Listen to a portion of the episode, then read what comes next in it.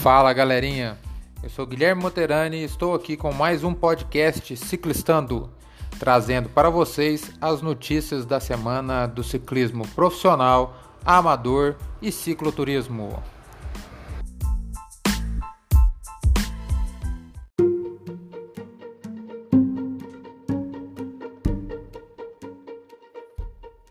Então, pessoal, o que era para ser uma semana morna, uma semana sem graça no Tour de France, fez com que fosse extremamente, extremamente cheio de surpresas. Inicialmente, depois do Primus Roglic ter conseguido a camisa de líder um dia antes da, do primeiro descanso, porque no domingo, Primus Roglic conseguiu, é, com um ataque junto com o pelotão da frente, deixar o, tirar a diferença que ele tinha do Adam Yates e, como já era de se prever, assumiu a camiseta amarela, passando a ser então o líder geral da, da competição.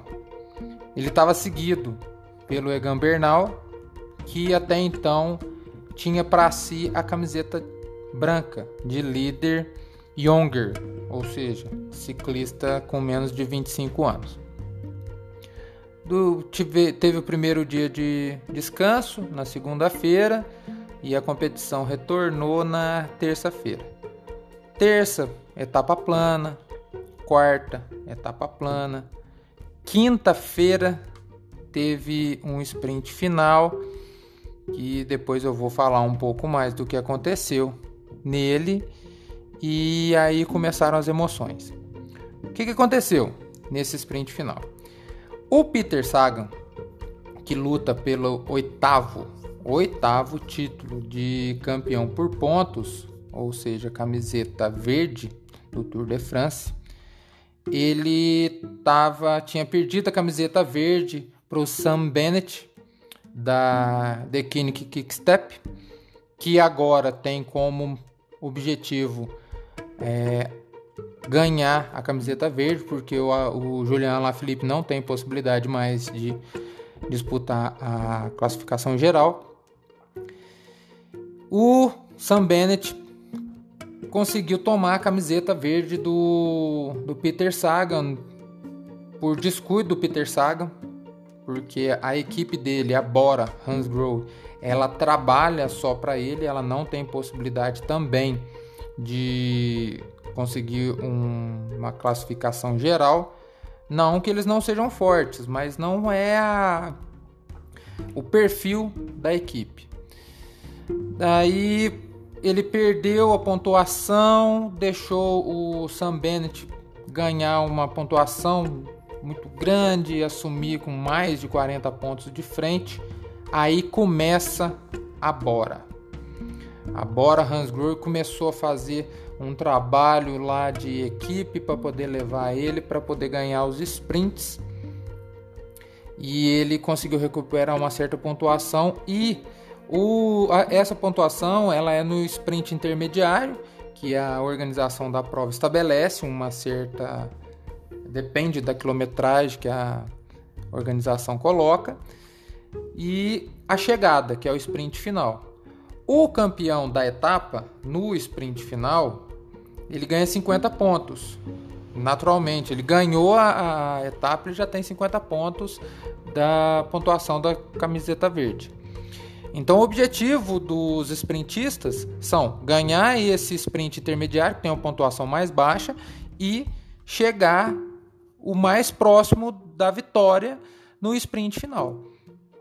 Nesse dia, o Peter Sagan foi fazer o sprint, disputando o sprint entre ele, o Greg Van Aert, da Jumbo Visma, é, o Sam Bennett e o Caleb Ewan, da Lotto Soudal. Sprintistas, todos eles sprintistas. Durante o sprint, o Peter Sagan saiu de trás do Van Aert e deu uma jogada de ombro nele. Muitos disseram que foi maliciosa, muitos disseram que foi simplesmente para desviar da, da barreira de proteção, mas ele jogou o ombro de lado e ele tinha conseguido 30 pontos. O que, que aconteceu? A organização viu aquilo e puniu Peter Sagan. Peter Sagan perdeu 13 pontos. Ou seja, ele tinha ganho a pontuação, aí ele perdeu aquela pontuação que ele tinha ganho. Um prejuízo muito grande, tanto para ele quanto para a equipe. Aí é que começa a emoção. Todo mundo acreditava que a semana, a emoção da semana seria essa, seria a, a punição do Peter Saga, mas não foi. O, no dia seguinte, a Bora Hansgrohe começou a fazer um trabalho de equipe impressionante para poder pegar quantos mais pontos possíveis conseguiria pegar para o Peter Sagan. Chegando ao ponto deles fazerem, deles puxarem o pelotão em uma etapa que tinha montanhas por 80% do tempo. E chegaram a fazer, conseguir também com que a The Kinnick Kickstep praticamente abandonasse. Por que praticamente abandonasse a competição? Porque eles faziam, eles fizeram tanta força, tanta força. A, a, a Bora Hansgrohe, ela fez, ela tomou tanta frente na etapa de sábado que eles abriram de vantagem coisa de nove minutos para o pelotão do camisa verde. E o pelotão do camisa verde fazendo força, tentando buscar o pelotão em que estava o Peter Saga, não conseguiu. Aí o Sam Bennett pegou e deu o, o, o aviso para a equipe, falou assim: ó, oh, não vou fazer força porque eu não vou conseguir alcançar e enfim. E ontem, numa etapa também de montanha, ela, eles conseguiram fazer um trabalho impressionante de equipe, puxando por 80% a, a, a pelotão da frente. Com isso, no sábado, o Peter Sagan chegou em quarto na prova. Angariou pontos, muitos pontos, pontos assim é, essenciais para a pontuação dele. Ele conseguiu mais 15, enquanto que o Sam Bennett conseguiu só 10. No, isso na etapa inteira. Ontem, não foi lá essas coisas para termos de pontuação pro Peter Sagan, porque quem mais conseguiu, quem conseguiu pontuar mais foi o Sam Bennett. O Sam Bennett pontuou mais do que ele. Mas enquanto o Sam Bennett pontuou com 7 pontos, ele pontuou com 5. Então está diminuindo a diferença. A diferença que antes era de mais de 40 pontos, Agora ela está sendo de coisa aí de tá, tá mais de 40, perdão. Que a, a diferença que antes era de mais de 50 pontos, agora ela tá com uma diferença de 45. Chegou a ser 70 pontos com muitas etapas a menos.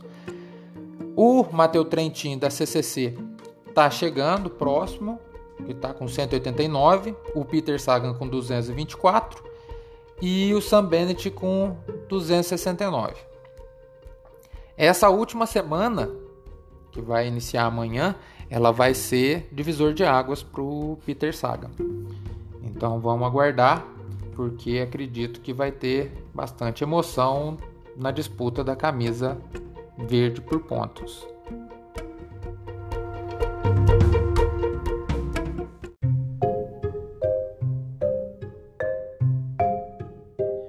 Então, galera, e na parte da disputa da camisa branca, tivemos mudanças também, e uma mudança um pouco inesperada.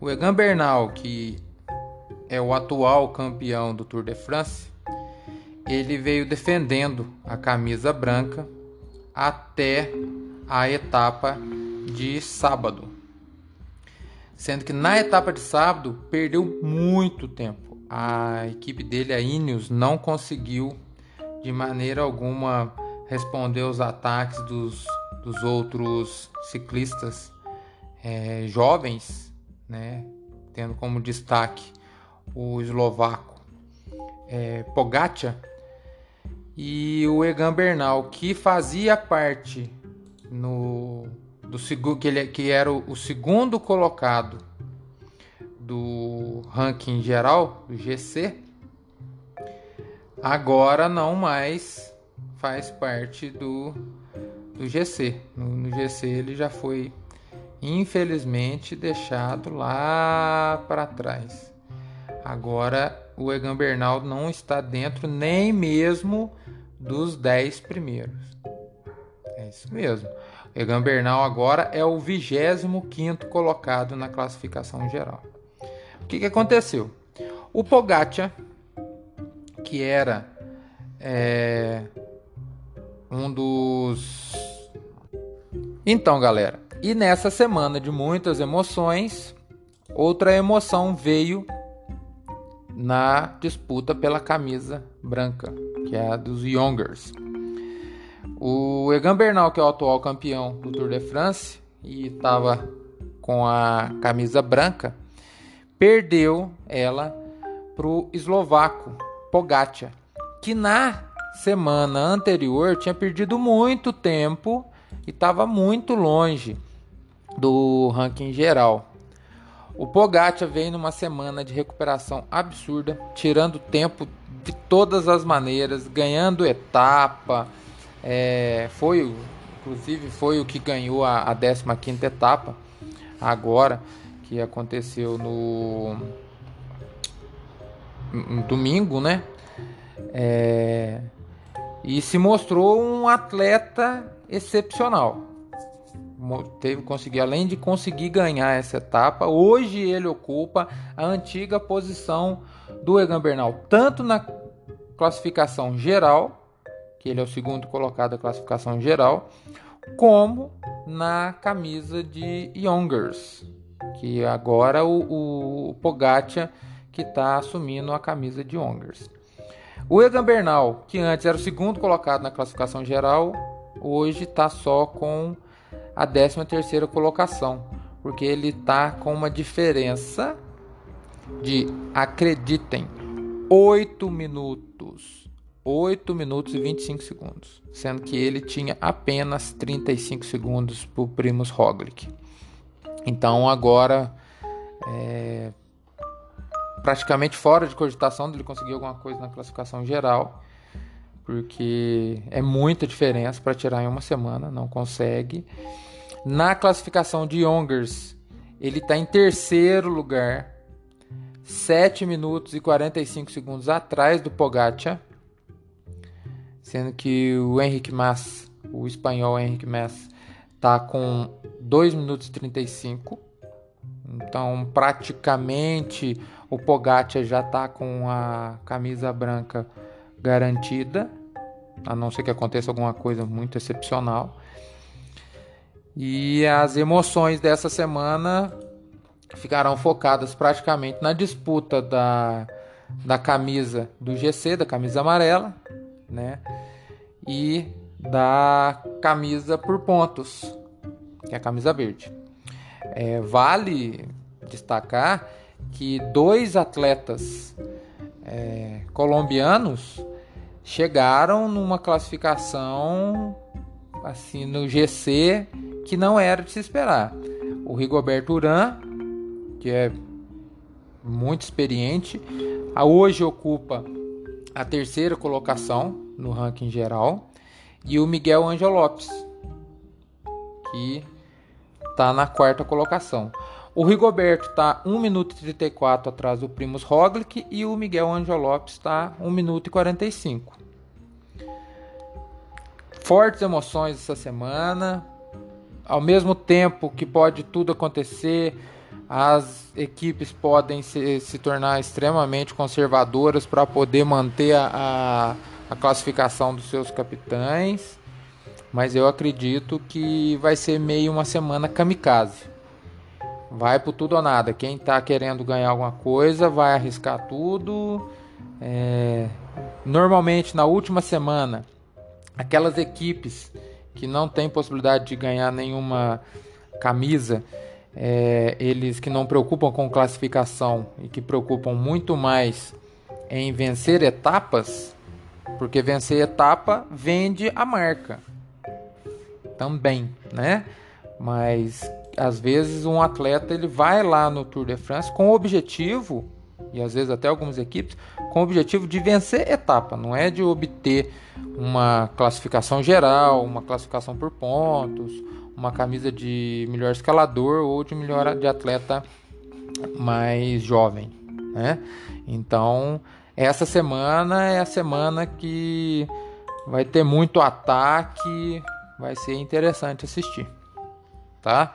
Amanhã, a partir das 10 horas no canal da ESPN 2, vocês podem acompanhar a 16 etapa, que promete começar uma semana muito, muito, muito emocionante.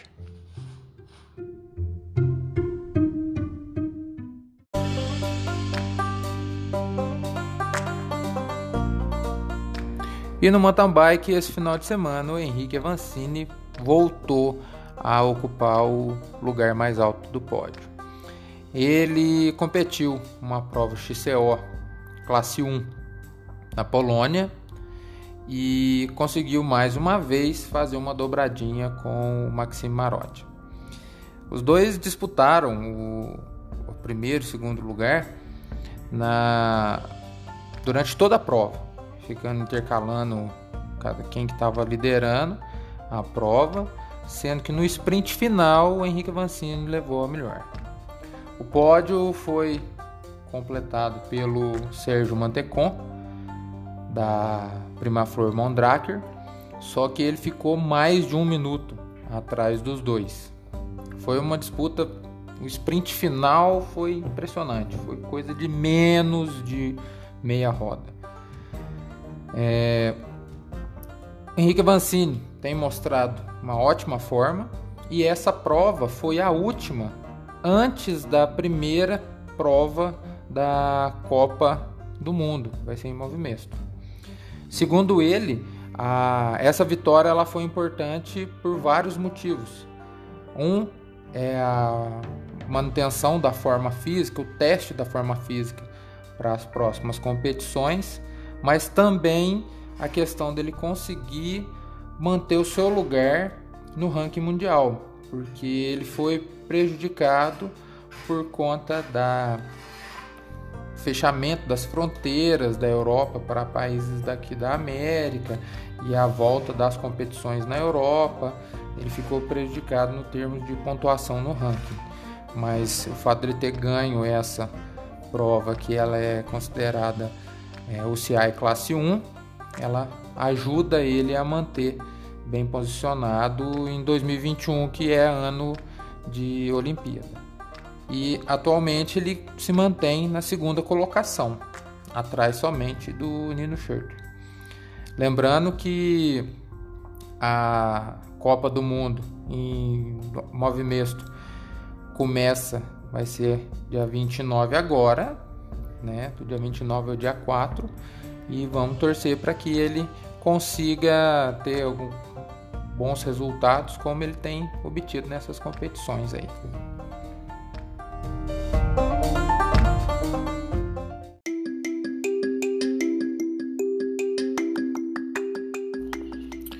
Por hoje é só, pessoal.